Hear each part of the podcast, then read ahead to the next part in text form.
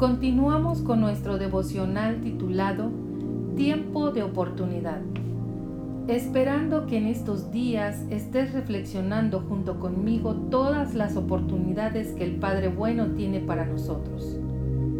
Hoy deseo iniciar leyendo en la primera carta de Juan 4:16 y dice así, y nosotros hemos conocido y creído el amor que Dios tiene para con nosotros Dios es amor, y el que permanece en amor, permanece en Dios, y Dios en él. ¿Sabías que el verdadero amor no se puede reducir a un área de la vida? Cuando uno ama, toda la vida luce diferente. El amor penetra la totalidad de la existencia. Esta verdad es ilustrada apropiadamente por el texto y su contexto de Primera de Juan 4:10 en esto consiste el amor, en que Él nos amó a nosotros y envió a su Hijo en propiciación por nuestros pecados. Juan se refería, si nosotros entendemos el amor de Dios para nosotros, entenderemos el amor en sí. Hoy en medio de tanta necesidad material o espiritual, la iglesia no se puede replegar es un tiempo de oportunidad para demostrar el amor de Dios. Te recuerdo que la fuente de todo amor es Dios.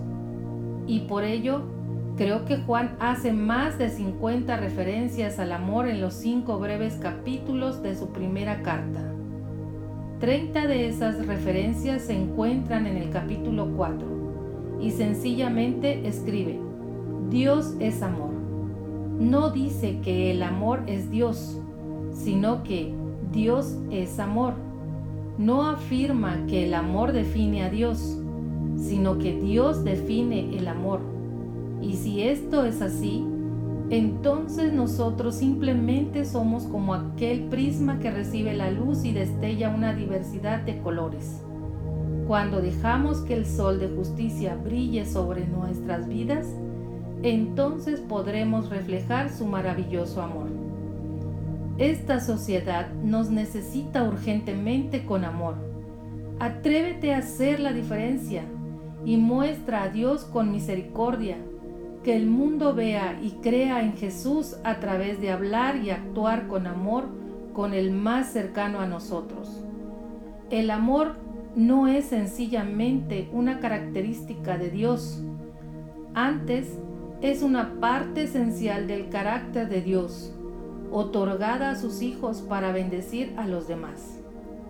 Oremos. Padre lleno de amor y misericordia, venimos hoy a ti para pedirte que nos ayudes a ser sensibles ante tanta necesidad, a mostrar tu amor a quien nos rodea. Ayúdanos para hablar de tu gran amor al desesperado, al necesitado, al que ha perdido la fe, Sabemos que la misericordia y tu gran amor no se detiene. En tu nombre Jesús, amén. Cuando llegamos a entender la naturaleza de Dios, entenderemos más acerca del amor. Se despide Charito.